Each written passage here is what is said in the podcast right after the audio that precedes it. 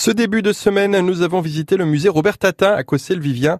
Cette visite terminée, nous vous proposons de découvrir non loin de Cossé la commune de Larot et son abbaye. Gaëtan Chadelot, maire de. L'abbaye, forcément, elle est liée, euh, elle est liée à, toute l'histoire de, la commune et puis à, ce personnage qui est, Robert d'Arbrissel.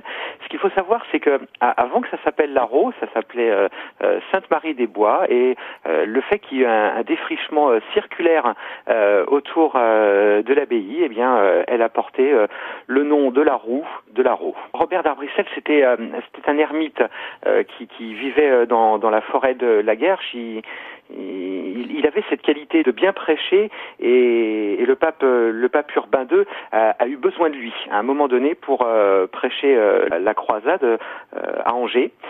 en échange, on lui a donné 140 hectares de forêt, donc avec des seigneurs de cran, de manière à, pouvoir se fixer sur un territoire et, et exercer comme comme il le souhaitait. En quelle année l'abbaye fut-elle fondée?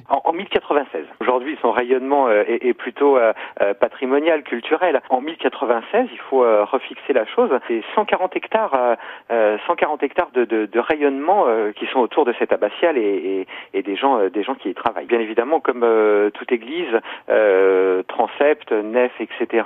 Il y a une partie qui a été détruite, c'est le, le, le cœur gothique. On, on, en a encore aujourd'hui des vestiges ben, qu'on va d'ailleurs mettre prochainement en, en illumination, euh, mais on peut retrouver euh, l'intégralité de l'abbatiale puisqu'on a fait des copies, des, des, grandes copies de ce qu'avait, ce qu'elle a pu être jusqu'au XVIIe siècle. Et d'un côté pratique, quand est-ce qu'on peut la visiter? Classée patrimoine historique, donc elle est ouverte tous les jours, mais plus particulièrement l'été. Donc il y aura des visites du mardi au vendredi de 14h30 à 18h. Mais sur, sur rendez-vous à la mairie, on peut également organiser des, des visites de groupe, bien évidemment. N'hésitez donc pas à vous rendre sur la commune de Larot pour y visiter l'abbaye, abbaye qui propose également des activités et des expositions cet été et notamment demain une lecture musicale, ce sera le soir à 20h30.